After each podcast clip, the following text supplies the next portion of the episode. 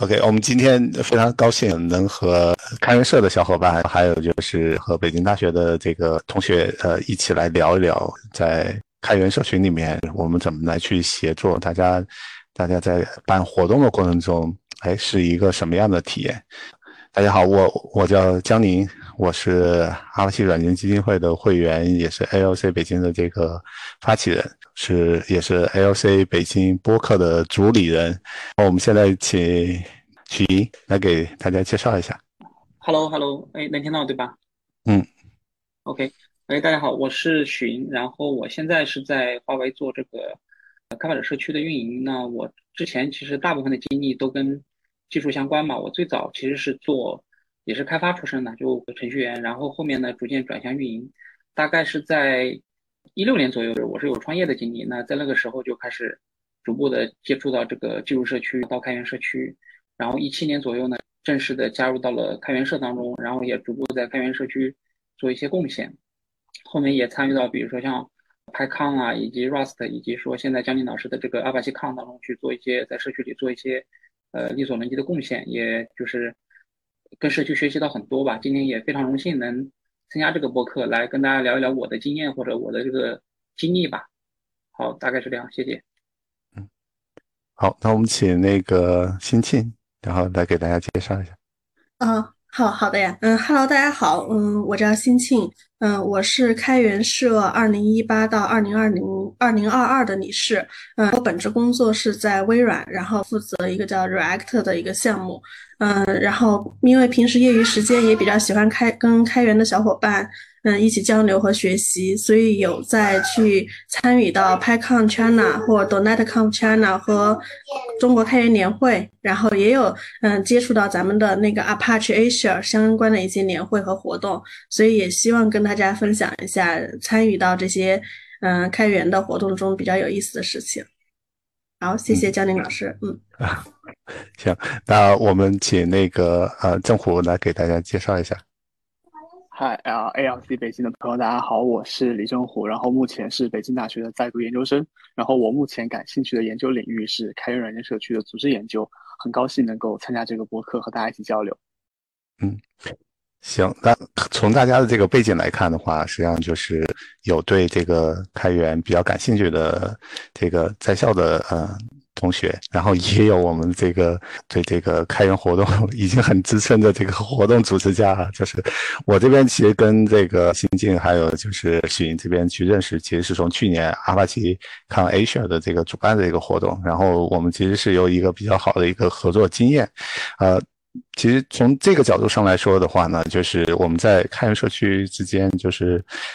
可能各种各样的这种协同关系的话，都是属于一个一个。一呃机缘巧合和和自主选择的一个一个过程，所以我觉得我们第一个问题可能就是会跟大家聊一聊，就是我们在公司里面和我们在社群里面，然后大家一起协同的这个经验是是是有比较大的不同的，然后哎可以请大家就是相互来分享分享，然后我们首先请这个许莹来给大家讲一讲。呃，OK，行，我因为我觉得公司跟社区最大不同，其实可能是公司其实是有一个很明确的，就是数字来衡量你的工作，或者说我们简单说就是 KPI 嘛，对，这个东西会导向你的工作，甚至说在你跟同事的协作当中，它起了一定的这种嗯影响吧，所以会导致说有时候你在社区的事情可以按照你自己的想法来，但是在工作当中有时候很难，这是一个自由的问题。还有第二个就是你的边界的问题。其实，在社区有一个点是，你可以，呃，根据自己的这种嗯特长或者根据自己的想要，你去跟社区协商，去拓展自己的这个边界、能力边界，或者说你的想要做的事情嘛。但是在公司很难。然后呢，还有一点就是，有时候在社区去更容易去做一些正确的事情，就是你觉得这个事情做对社区好，对你自己好，你可以去执行，然后社区里不会有人去反对。大部分人会跑过来支持你，但是在工作，如果说这个事情虽然正确，但是如果与你的这个 KPI 去相违背的话，基本上是没有人会支持你。而且从你的角度来说，你这样做对你的工作本身其实是不利的。所以在很多时候是基于一个是基于你的这个 KPI 来的，一个是可能是基于你的在社区是基于你对社区你想做，你你想对社区做出的贡献来的。我觉得这个差别还是挺大的，所以大概是是这样的一个想法。嗯，其实我们在在社区里面去呃在里面去做事情的时候，还有一个 我觉得有个不不一样的地方是说，我们其实跟很多人之间的这种协作关系，其实呃是更多是一种平等的，就是我不能按照这种嗯在公司里面就是主管啊或者是领导啊对对下属就是派发任务的这种方式，就是因为在派发的过程中，你可能想做也得做，不想做也得做。那我们在社区里面呢，更多的是说是一个愿景，然后把这个愿景给大家啊，就是讲明白了之后，自然而然可能会有更多人就是愿意主动的参与进来。呃，那其实对，其实在这一块的话，我觉得新庆应该应该是就是因为我去年的话跟新庆去去合作的时候，有很很大一块的话，就是在跟志愿者之间来进行协同。其实我那时候我没有管理过志愿者，我觉得新庆其实当时给了很多的这个。呃，很好的一些建议啊，我觉得这块也可以给大家稍微分享一下。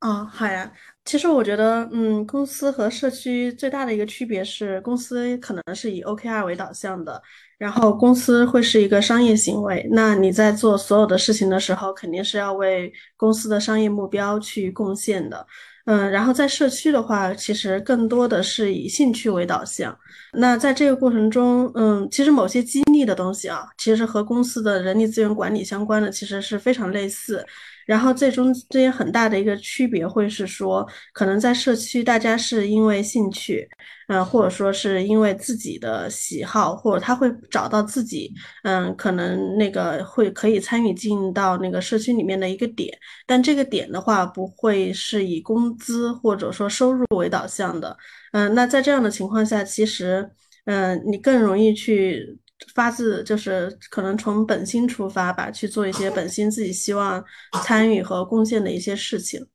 嗯，我觉得这个会是很大的不一样。那志愿者参与进来的时候，可能这个话题会不会稍微有点偏啊？不好意思，但是我会觉得，如果说我们是希望大家一起参与进来共建，一起参与进来的话，那可能大家的目的也会很纯粹。比如说我们的 Apache。嗯，Apache Asia Com，那其实大家参与进来，只是希望这个 Apache，嗯，Asia 可以 Asia Conf 可以办得更好。那在这个过程中，所有人的那个力气其实是往一个方向去使的。嗯，这样子的话，往往会得到一些意想不到的结果。嗯，会比那个 OKR 为导向的结果会更好一些。嗯，我觉得这块主要还是在写作层面上面，就是因为大家都朝着同样一个目标，主要这个目标对齐，或者是就大家认同的这个过程，确实需要需要花一些时间的，而不是像在在企业内部，那可能我们通过上传下达就就可以做到。反正在在在我看来的话，就是在企业内部的话，就是。这块的这个工作还是，如果我们要投入大量的资源的话，那可能这种成体制的，就是这种推进可能会更快一点。但是，呃，就拿那个阿帕奇康来 来说的话，就是我我最大的一个体会，就是因为我们在去年在做的过程中，实际上就是，呃，也在主力推推进啊，就是会感觉到一个人去推的时候是特别特别累，因为我也不能给大家 派太多的活，但是我很多时候。我会发现，就是很多时候我们在开会的时候，哎，就是基本上都是大家自愿的这种方式来认领的，这这个事情就会特别好。我们不会说是分配给某某某一个人，而更多的是说大家主动的站出来，然后去承担一些责任。而因为你有一个承诺，而而另外一块的话，因为你做这些事情都是在一个公开的场合里面去做，啊，在这个过程中。就大家，大家除了要有承诺，还还需要守信，就是要要保证自己的这个，要维护自己的 credit，然后或者是去赢得大家的这种认可。所以我觉得投入的话，都会都会比比在平常的这个工作中投入会会更强。其实，其实在这块的话，背后有一些小小的这个激励机制啊。这块，因为我前段时间是跟那个政府这边其实是聊了聊了比较多。多一些，就是因为他是学他的专业其实是社会学，然后社会学在在这方面这块的这个组织组织的这个研究还是蛮多的，就是这个激励这块，就正火你可以给大家做一做什么小科普吗？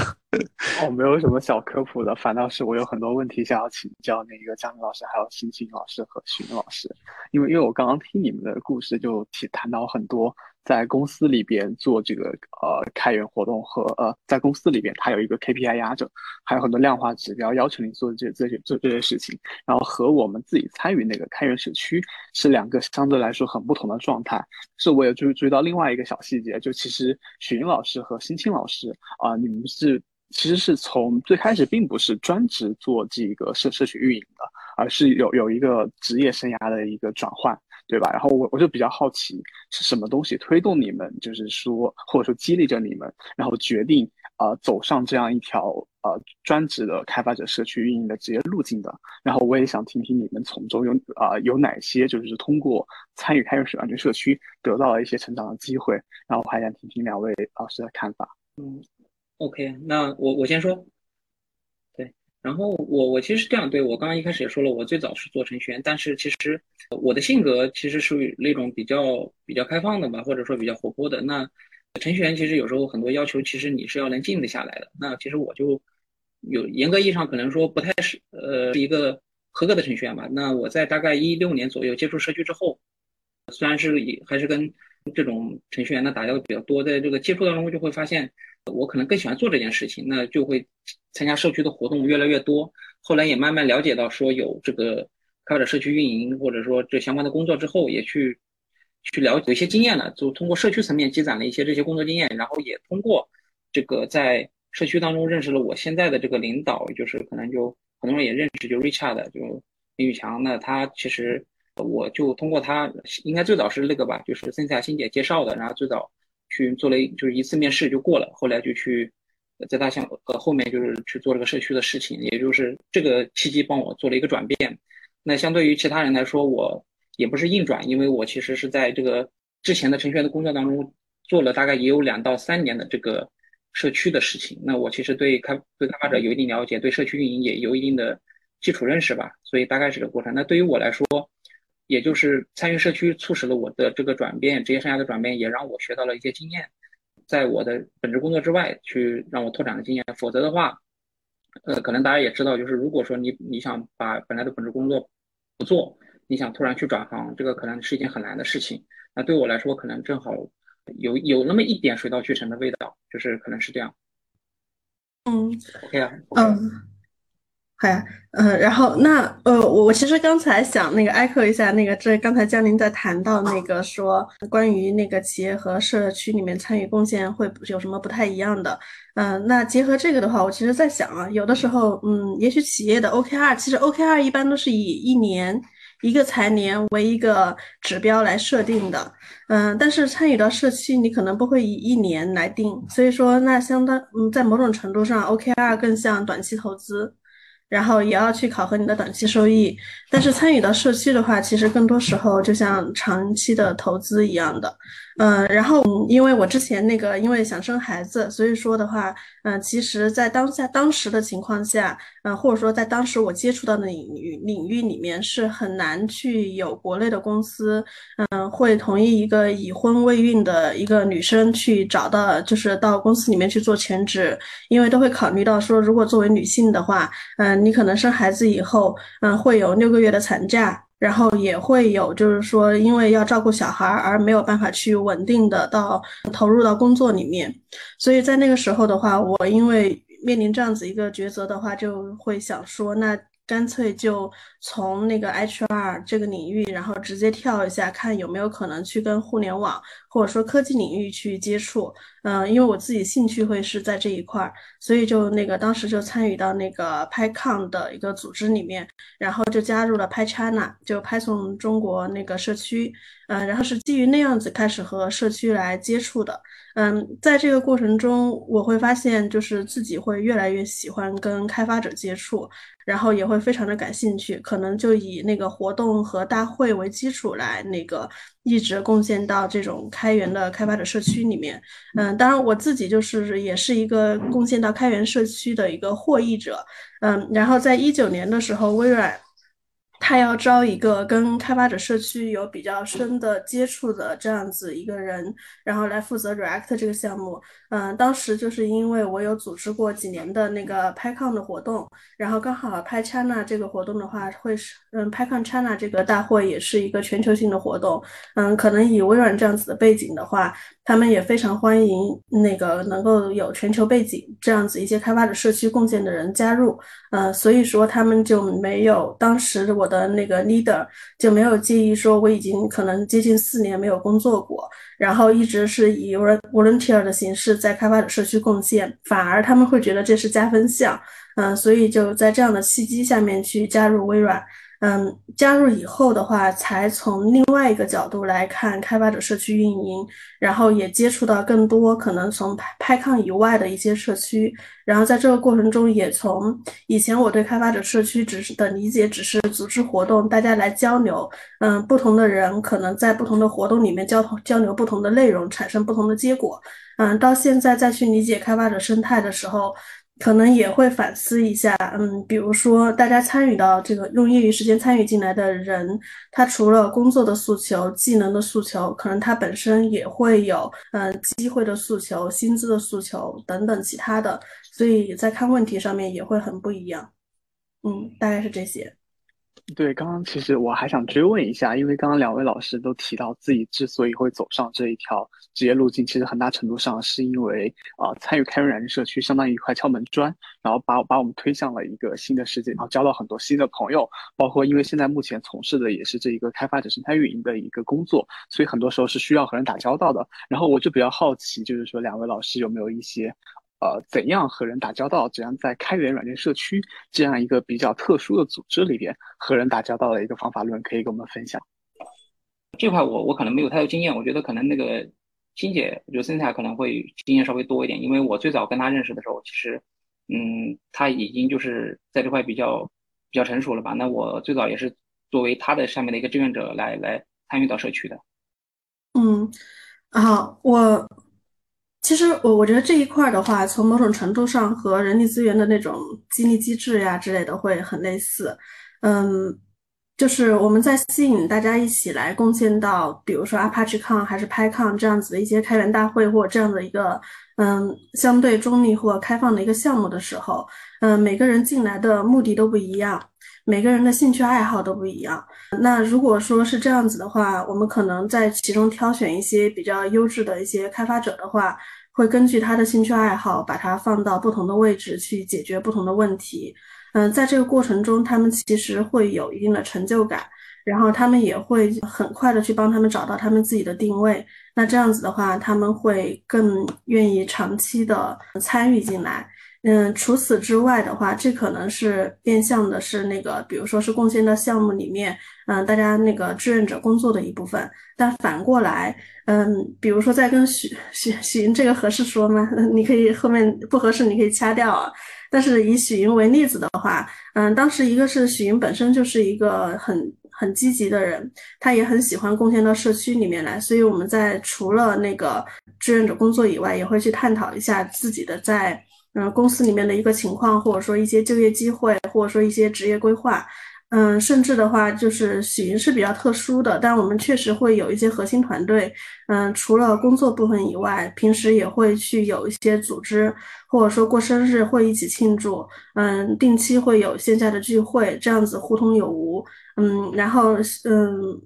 就是甚至到个人生活里面，因为已经处成朋友了。那所以许云从谈恋爱、结婚、生孩子啊之类的，包括我自己结婚、生孩子之类的这些流这些过程，其实都是大家都非常的清楚的。那在这个过程中，有的时候会觉得，嗯，可能在社区里面的这群朋友的深度接触，已经远远的去高过在公司，或者说可能甚至是某些比较远一点的亲戚朋友的这种了。所以会是这样子一个感觉和氛围，嗯。我对说到这，我看这可能正好也不算补充一下，我说我觉得这个问题对我来说可能没有标准答案，就是呃还是要真诚。就是如果说你把一个人不管他是在社区认识还是怎么样的，就是你如果真的把他当朋友，那就按照就是你认为应该对朋友处的方式来处，就是一种最真诚的方式对待就好了。我觉得也没有说一定要刻意的去去去迎合，或者说因为在社区里所以有什么不一样。嗯，呃，我我我觉得这块的话，其实又回到跟我们前面提到那个问题相关了，就是我们肯定不不不用像在职场里面戴一些面具啊，或者因为可能会有一些这样那样的一些竞争关系，你可能会会会做一些防护，大家可能真的很很难走到走到。这么近，但我觉得在社区里面，可能真的就有点像在大学的那个，我们的那些同窗的那些同学啊，或者是同宿舍的那些同学，如果大家这个习这个性情啊，这个都差不多的话，其实是真的是可以成为一辈子的好朋友的。那我觉得在社区里面的话，就是最大。给我最大的感受是说，我们其实是因为事情，然后相互结交了。但是在结交的过程中，可能又因为某些人的这个人格魅力啊，或者是因为大家真的是是很志同道合、道同的这些人，能和志同道同的人一起来做事情的话，是一个很不一样的体验。就包括我们现在在录的这个播客，包括我们一起做的这个阿巴吉抗 Asia，就是很多事情等你做完之后回过头来想一想的话，那你觉得这些人真的就离得离得很近。我觉得这也是为什么今天我会拉这么一个题目，其实也是因为我们我们之前就是之前做阿帕奇二抗二零二二一的一个很很美好的一个体验，然后接着我们现在又在做阿帕奇抗二二零二二哎啊阿帕奇抗 H 二零二二的这个体验，所所以这种这种关系真的是可以就持续很长很长时间的，是。对对。因为比如说，其实，呃，也前面说，就是说，在工作当中，可能江老师也提到，工作当中很多时候，其实一个同事之间，有时候在协作方面很容易担心有个问题啊，我就不知道大家有没有，就是我是有，就是担心一个越界的问题，因为可能就是你你在做自己的事情，然后别人在做事情，有时候你不太好去说随便的去插手吧，因为会可能会感觉到别人说，哎，你是不是在抢我的功劳？我不知道大家有没有碰到，但是在社区大部分情况下是不用担心这个问题的，就是你有什么好的想法，你都可以随时提。那在社区待久的人，他也很接受这种方式，就是这种协作的方式，很欢迎说一个人来帮我一起，或者说给我提出一个好的建议。但是工作当中有时候就就我觉得这点还挺难的，就很挺担心这种越界的问题。哦，针对这个越界，我觉得就是的确，我因为我在公司内部也在做这个内源这个事情，就发现其实大家已经就特别是公司内部的这些人的话，其实。都还是有一些有些意识，就是 一个是尽量做减法，就是 不不要去贪一些其他的的一些事情。这个在我们在社区里面是其实很难，呃很难看到，因为社区的话其实就是一件事情，我愿意做，我喜欢做，我我可能就主动去承担，没有人那个呃，其实也不需要得到的太多人的这个授权，但是你。你一旦你做了承诺之后，你可能要去投入百分之一百二甚至一百五的这个这个这个精力来去把它把它做好，然后还是又回到那个越界的那个事情，那。在社群或者在社区里面，其实我们更多的还是我做的这件事情对整个的这个 community，对我们整个社群是不是有意义？只要有意义的话，那你就能得到大家的认同。然后另外一个块的话，在 community 的话，还有一个很重要的、很重要的，因为我们是在公开场合去跟大家协作，呃，在这块就所有人做的事情，实际上他都留有印记的。这个你你你你其实很难去说，刚刚许云那边提到，就是说 把别人的功劳说成是你自己的功劳。而且我们现在其实更多的是在社群社群里面，我们要激励大家的时候，我们可能都是要就谁做的这个事情，要很明确的把它把它说清楚。就是很多时候可能大家并不是嗯担心要多付出，其实其实我觉得更主要的一点是说我的付出得到大家认可。这种激励其实是非常非常重要的。一旦有了这件事情，很多很多事情它就自然而然的发生了，而不是说我们需要，呃，去去找领导，或者我们需要去发一个任命啊什么之类的。就是我们其实是按照这个在公共场合里面，按照社群的这种方式来运作的话，那大家更多的是，呃，认同认同目标，然后去去努力去把它达成，然后在过程中你还可以求助到很多。就是相关有资源、有能力的这些人的，呃呃，得到这些人的这种帮助。同时呢，就是，呃，一旦就是这个做完了之后，实际上我们也会有很多很多表彰。呃，我觉得最主要的表彰就是可能就前段时间就是把这个呃，星星啊，还有就是许云这边，我们把他邀请成为这个阿帕奇 Local Community 北京的这个正式的这个成员。其实我觉得也是让大家建立起一种就是责任，就荣誉感、责任感以及归属感，就是这种方式，就是虽然都是一些精神上的一些激励啊，但是我觉得对于这个长期参与社群的这些人来说的话，其实是非常非常好的。然然然后然后刚才其实那个星期那边其实也提到了，就是相当于我们是在做一个长期投资。就是这个长期投资的话，我们肯定就不会关注我们短期的一些收益了，但肯定是要放一个很长的这个角度。一般来说，如果大家要混的参与到社区里面，就是我们要成为社区的 committee 啊，或者是 PMC 的成员，其实都需要花挺长的时间，有些是三个月或者是半年。如果我们只是说像公司一样，或者是就是拿一份钱干一份工作的话，那。那那按照那种思想来看的话，那我们可能很多时候的这种把自己的休息时间 拿来拿来参与活动的时候，其实其实这个感觉就就就很不一样。嗯，这种长期长期主义还是蛮重要的。我觉得大家其实也都是长期激励过程中的一个受益者吧。嗯，我其实有有啊，辛青老师你先说啊，没有没有，你你说你说。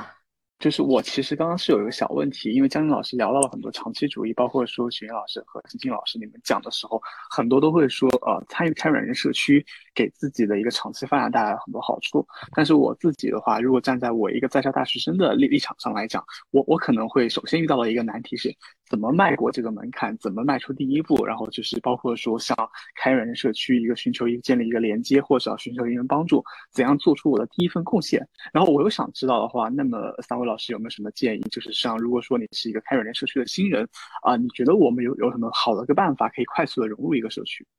嗯，刚才江林老师在分享的时候，我有在反思啊，就是说，嗯，我会发现最后可能开源社区留下来的这群人，他们都是以先贡献不计结果，然后为导向的一群人。嗯，所以说有激励啊，或者说嗯，这些可能会是一个 bonus。但是其实很多最后长期留下来的人是说，嗯，我因为喜欢这件事情，我参与其中，呃，那嗯，是不是有激励，或者说，嗯，这些的话，它可能是一个，它非常重要，会是一个额外的奖励，嗯，但是能不能在这个里面去找到一些和我观点一致，然后做一样事情的，可能是让他坚持下来的一个很大的动力。嗯，然后那比如如果说是回到新人新人的话，那以我们 Apache Asia Conf 来说的话，那如果说嗯，就是简单到他只需要来帮我们做文案整理，他可能就可以和我们来那个和嗯 Apache Asia 里面的这些老师和讲师接触，比如说他那个我们老师都会去录制一些视频。如果说他们能够去那个帮忙整理一下文档，这个我相信对在下大学生来说应该不是一件很难的事情。但是如果说这个文档的负责人本来就是江宁老师，以这个为例子，那他可能在整理这参与到整理这个文档的过程中，他就可以直接跟江宁老师对接，可以直接跟江宁老师来沟通。然后这样子的话，其实他本身也就是在贡献到这个社区里面了，这个很容易的。呃，另外一个方面是说，如果说是在企业里面，嗯，我还是那个观点，就是说，如果在企业里面以以大家的业务为导向，嗯，可能江林老师已经是在华为里面已经是专家了，那你想你要面试，然后通过面试，然后进入华为本身就很难，然后再从华为你从做很基础的业务，然后要和江林老师负责的业务搭上钩，然后去跟江林老师进行对接，那又会是一个非常。长的时间的一个过程，可是，在开源社区里面，你只要参与到，嗯，江宁老师负责的开源项目里面，你就可以直接和他对话。我觉得这个是，嗯，可能会很大的不一样吧，也是大家可以参与进来的非常基础的一件事情。嗯，嗯，对对。呃，我觉得是这样。其实我从我刚刚和那个 Cynthia 的经历来说，包括大家一直在聊我说，从大学生的角度，那大家能看到这个好处。但是我觉得这里有一个点，就是说，我们都知道长期投资需要很长的时间，但是你不能去刻意的去做这个事情。就是，哎，我知道这个有好处，所以我来做。那我觉得最主要的还是说，你要找到自己的兴趣点。那你可以第一步，你当然是先走出去，你找到一个自己某一个没有自己的爱好的偏好的这种社区吧。那参与进去，参与进去之后，尽量的可，我觉得可以。第一步要想办法在这里面去拓展的自己的一个边界，呃，尽量去挖掘自己的这种你觉得能坚持做下去或者喜欢做的事情，这个我觉得挺重要的。因为说，比如说你你不够主动，那你你的你的事情都是需要别的社区小伙伴去给你去这个分配，有点像公司里面，我觉得这样就很难坚持下去。你还是要尽量去主动去拓展，让自己让别人知道说你喜欢做什么，你擅长做什么。那这样的话，这个事情可能更容易去坚持下去。这点我觉得挺重要的。啊，我我这边可能的。我这边可以再再稍微 补充一下，其实对于我们那个社区里面的同学来说的话，啊就是想参与到社区的同学来说的话，那首先你你其实要推开那个门。现在就是我们其实办的这些活动，其实就是一个。很好的参与参与的，呃一一个途径。刚刚刚刚新进这边其实也提到了，就是我们可以以志愿者的身份，然后参与到这个活动的这个主办。其实活动主办呃最大的一个好处是，你可以以一个比较低的成本去接。呃，去跟业界的一些 KOL 啊、大大牛啊之间建立起一些联系。如果你想在这个领域里面深耕的话，那这个这个联系就是大家其实是打个照面啊，或者是。有呃有一些接触之后，后续的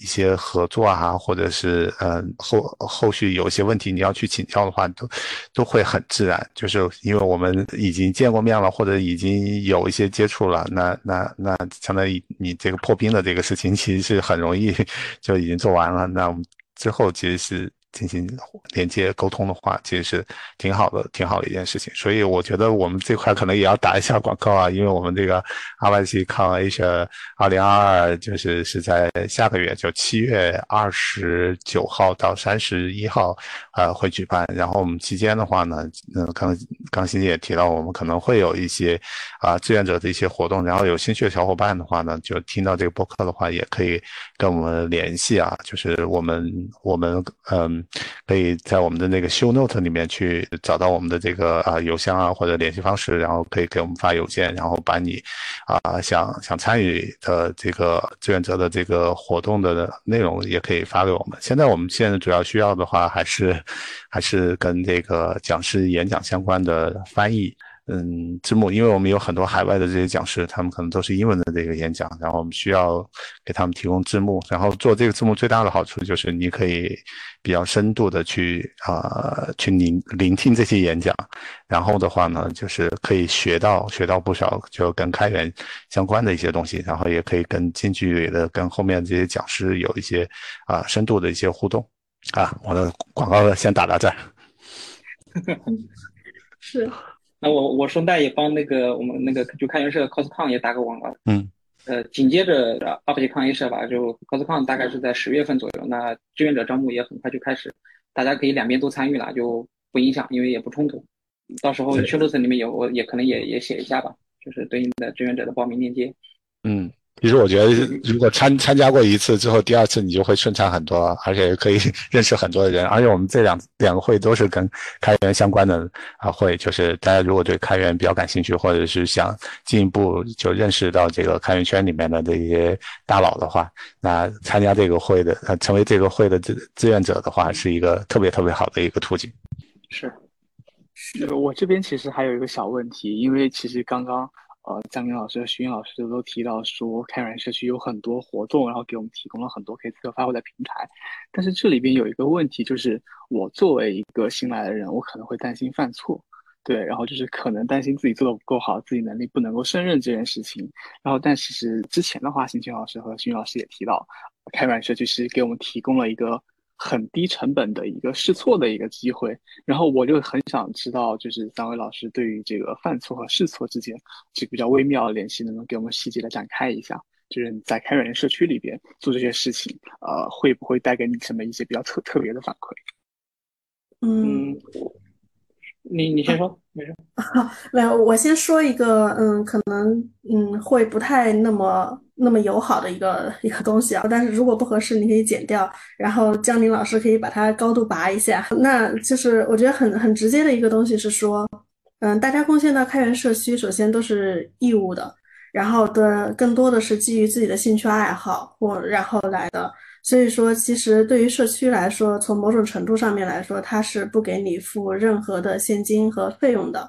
那它就不会存在甲方和乙方的那种交互。所以说也不会有很强的 OKR 或者 KPI 说你这个活动必须要怎么样或者怎么样。那在这个过程中，其实你参与进来，或者说小白参与进来也好，嗯，可能分两个阶段。第一个阶段是你可能参与一次两次以后，你先大概了解一下，呃，可能是什么样子的一个社区的氛围和情况。第二个阶段是说，如果你有一些想法，或者说你参与到社区里面，发现会有很多事情是可以更优化的。那其实社区本身对这件事情是持一个非常开放的态度，嗯，因为大家的大目标就是为了社区好，嗯，那如果说你提的所有想法和建议都是在为社区好上面这个方向大方向上面的话，应该是没有人会拒绝的，甚至是如果说一些比较好的建议，大家会觉得，哎，这也是很有意思，哎，这个我曾经也想过，但是我可能没有找到。Peer 或者 partner，然后和我一起来做。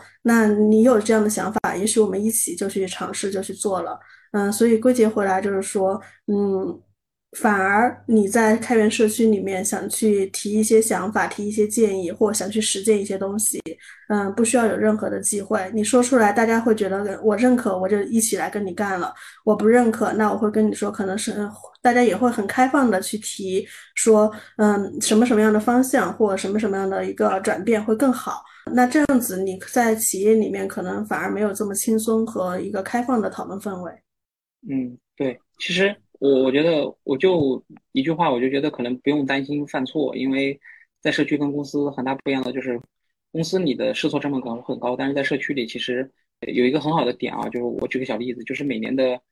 开源年会 CosCon，其实包括 AlphaCon 也是啦，就江军老师可能知道，其实每次都会在有些关键点快到临界这个开始的时间点，觉得好多问题没解决掉，然后可能感觉这个还行不行，但最终呢，你就会发现。有很多人站出来把这事情给解决掉了。那其实，在这过程我们中间也会有很多错，但是最终社区的好处就是大家能主动站出来，能主动去承担问题，把这事情解决掉。所以我觉得不用太担心犯错或者可能会存在试错的情况。呃，社区里的好处就是会有人站出来帮你去兜这个底。呃。我觉得这个兜底这个事情的话，我我觉得可能，可能更更多的是是一种就是大家的一种协同。就是如果出现问题的话，很多时候不是说去指责这个人，你你你怎么是犯错或者什么，而是有很多有经验的人会把他的资源，会把他的一些啊解决的一些办法，可以很快的传递过来。其实是就是这种协同会让我们更高高效。然后不管是我们是班会啊，还是说具体的去做。一些项目，啊，比如有些时候就项目发版的时候，哎，突然间发现了一个问题，我们其实并不是说去要找那个最开始制造这个问题的人，而是会很多人会想尽一切办法，我们。赶紧把这个问题修复了，让我们这个版本能够比较快的发布出来。所以，所以我觉得，我觉得在这块的话，就是嗯，出问题其实并不可怕，可怕的是我们大家都无视这些问题，而且呢，嗯，还互相 甩锅的、互相踢皮球的这种方式来去解决问题的话，这个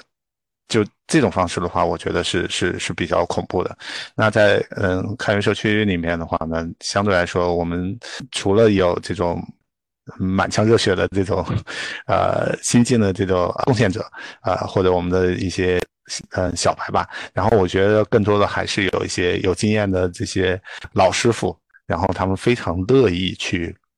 就是把自己的一些经验啊，把自己的一些心得啊，去分享给啊这些新来的同学。然后我觉得正好有这种。啊，师傅在土地的这种机制之后，然后其实我们就不太呃担心会会就是出现问题，因为如果出现问题的话，我们总会有一些办法来去把它把它以一个比较圆满的方式来进行解决的。对，我觉得刚刚其实三位老师都提到一个特别有意思的，也是我之所以会对开源软件社区非常好奇的一个地方，就是开源软件社区它不像公司，它没有一个很强制的力量来要求你做做这个事情做那个事情，但是就是很很很奇妙的，就是刚刚徐云老师也提到，就是可能。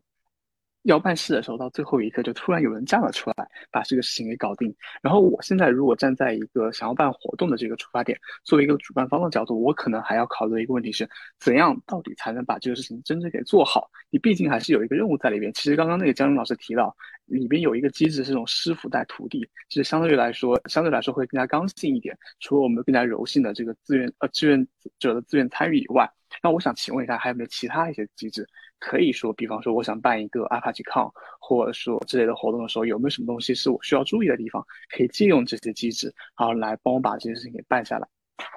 哦，这边我可能有一点点小心得哈，就是如果你要想让大家来帮你的话，其实你需要把。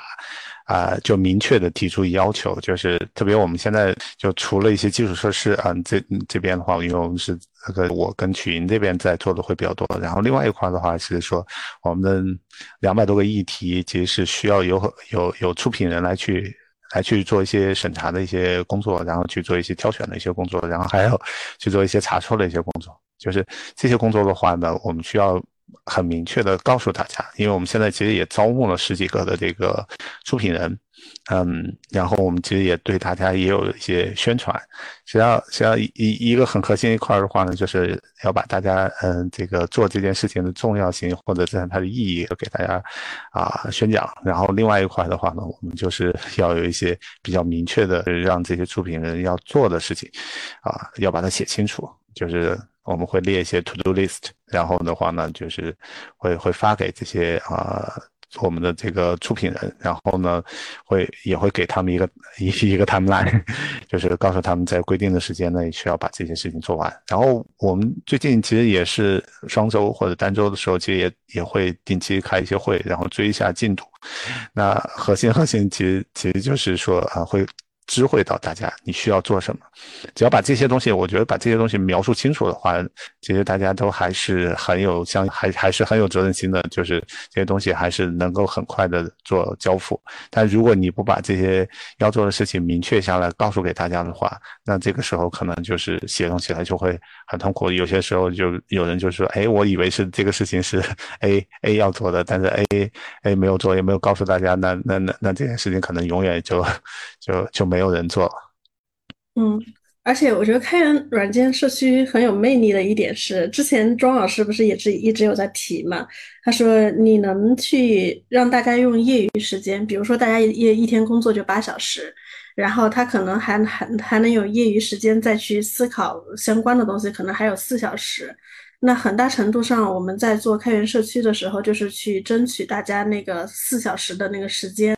能够参与进来。嗯，所以说这也是会很有魅力的一点。那大家其实平时都很忙，嗯，你的需求提的比较明确，然后需要的那个东西说的越清楚，大家觉得会是一个不是很难配合的事情，就会那个很积极的去配合起来。我会觉得这也是，嗯，就是说比较有魅力的吧，因为你是在用他的业余时间来做一些他感兴趣的事情。对，然后其实比如说你在公司，可能大部分的模式，如果我在公司办场会，可能就是大家开个会讨论一下这块事是谁负责，那基本上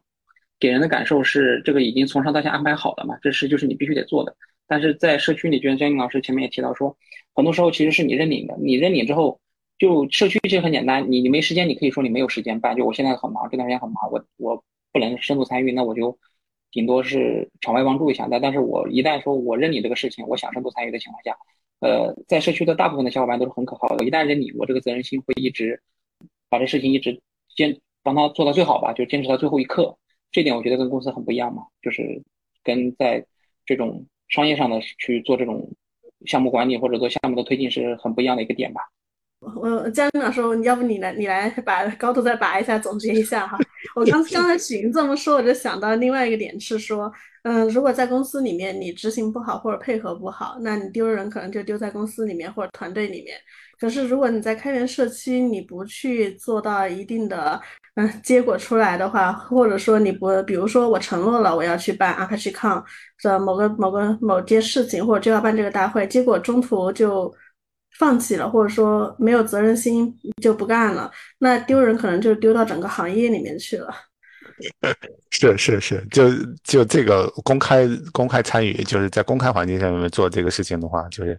我们一旦有承诺的话，就肯定是要交付，除非你以后不想在这个圈子里面混了，就这个这个这个脸真的是丢不起。所以是所以大家还是会会打足。呃，我我刚刚也提了，就百分之一百二或者一百五的这种精力，甚至百分之二百的这种精力来去来去做这个事情。然后刚才其实提到的，嗯，大家为什么会用这种业余时间，然后参与其中。一个是，嗯，很多时候我觉得就是因为我们有自主，我们。自主想做某件事情，因为刚刚提呃，欣欣这边也提到就是兴趣，啊，因为我在做喜欢做的这个事情的时候，我是感觉到愉悦的，我感觉到我我在给自己充电，而不是说是是被能量耗尽的那种。就是当你去做一个你想做的这个事情的话，你可能就不太会计较太多这个成本。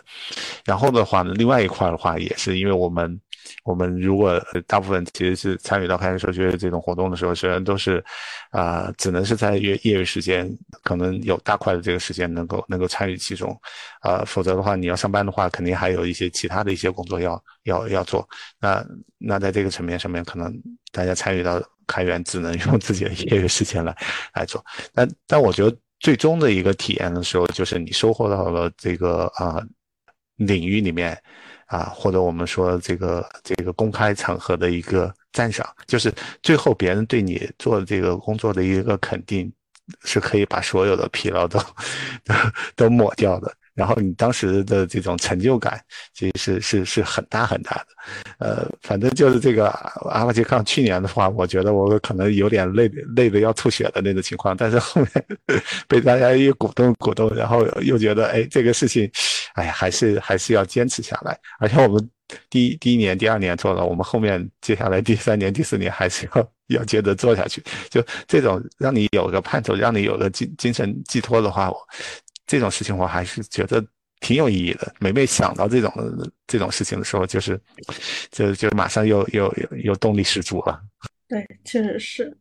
哎，所以嗯，其实再拉回来啊，拉回来，如果说我们今天针对的是大学生，或者说刚开始。嗯，工作的这样子一群人的话，嗯，其实，嗯，我会觉得说，你如果说在开源社区里面去贡献，你可能，比如说，嗯，比如说 Apache Asia，它可能那个在里面的这些老师，可能就是三十多家科技企业，嗯，其中有华为啊，有阿里，有腾讯这样子的一些大公司，嗯，那你在跟他们去接触的过程中，嗯，其实你的能力是在什么样子的一个范围，然后那可能会，如果说后面有相应的。一些职业机会，哎，许云就是一个很好的例子。如果说有相应的一些职业机会的话，嗯，你都可以去规避掉，嗯，那个投简历给 HR，HR 还要去看一下你是哪个学校毕业的，呃，你可能在学校表现怎么样，然后或者你过去的工作经历是什么样子的，嗯，然后会有这样子一些相对来说，嗯，不一定能真实反映你的个人能力的一些评判。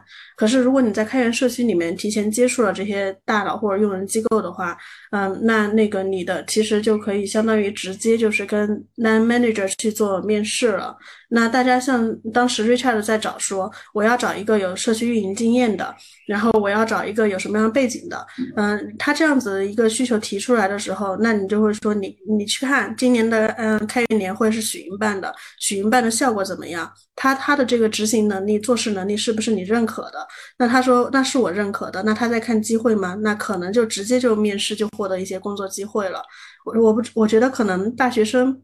如果说很多时候，特别是有一群人，他们可能那个面试技能不一定会很强，啊，那可能更多因因为人他还是分，有的人是做事的。有的人是会那个在关键时刻去表现的，有的人就每个人的能力会不一样。如果说就是有一些人会有一些困惑，说，哎，我其实这个事情我会干，我干的会很好，那个事情我也能干，我也能干得很好，但是面试的时候为什么，嗯，总是会有这样那样的因素？嗯，那可能你在长期的贡献到开源社区里面去，你是不是真的有那个能力去胜任某个角色？可能在参与贡献的过程中，嗯，就已经是一个很好的证明了。我不知道这个部分是不是对大学生会更有帮助一些啊？呃，对，这这块其实挺好的。我们昨天其实跟居志远聊的时候，其实也会涉及到这部分，就是他上学期间实际上就接触到这个开源社区，就呃 Free Code Camp，啊，还有就是他努力去结交工业界的大佬，然后给了他自己很多成长的机会，就是他能认识到那个文明。嗯，然后后面进进一步来去 成为这个 API Seven 的这个公司的这个类似于合合伙人一样的这个角色的话，我觉得都都是就是他的能力得到了得到大家的一个认可，然后另外很重要就是机缘巧合吧，反正他他首先就是 跳过了一些 面试的一些环节，然后直接进入到跟大佬可以交流的那个圈子里面。啊，自然而然的，其实就会得到可能更多的一些机会。现在的话呢，就是因为我们在这个这个开源社区啊，或或者是我们在办一些活动的时候，实际上就是大家其实功利性其实也没有那么强，其实更多的是说还是想找到，就是结识到一些有想法、有有冲劲的一些年轻人。因为如果大家呃愿意参与到这种。这种公益活动的话，其实他他自己也是有很多想法的，而且他自己的能力也能得到很多的这个提升，呃，所以我觉得这这块的话，这个这个意义和价值还是比较大的。因为我们现在大家也卷的比较厉害啊，就是就是博士博士，就华为那边招的话，就博士都都都都都有很多。然后你如果是本科啊，或者是硕士的话，其实机会还是比较少的。但如果你在这种公开的这种场合里面，在在开源社群里面能有一些能力的一些体现的话，其实可能更更能展露你的一些特长。然后，如果这些特长是企业需要的话，我相信就是是很容易得到大家的一些青睐的。反正这这也是给了大家一个比较更好的一个展示自我的一个机会。对，所以，嗯，所以江林老师，其实啊，如果说作为，比如说作为 leader，然后你再去招人的时候，其实某种程度上也更希望是有一些创造力，或者说有一些自己想法的人，而不是那种，哦。当然，我觉得这就是下指令，然后就是下一步就是告诉他要做 Plan A，他可能就去做 Plan A，然后那结果没有导向，那就是最后没有结果的时候，可能他不会去想到有 Plan B 或 Plan C 这样子来解决这样子一个事情。嗯，其实那相对来说，社区的这这个人群，如果他们那个长期贡献进来，呃，孩子呢，除了完成自己本职工作以外，还有业余时间可以可以去发光发热。其实变相的啊，我觉得在招人的时候，这种人群其实也更受欢迎一些。对对对，他主观能动性会很强，就是我不太需要去给他做这种 micro management，就不用去整天去盯着他。更多的时候，你把那个愿景和目标告诉他之后，他可能就会。有很多 surprise，我比较喜欢这样的人。是，而且就是长期，我觉得可能长期加入社区之后，他的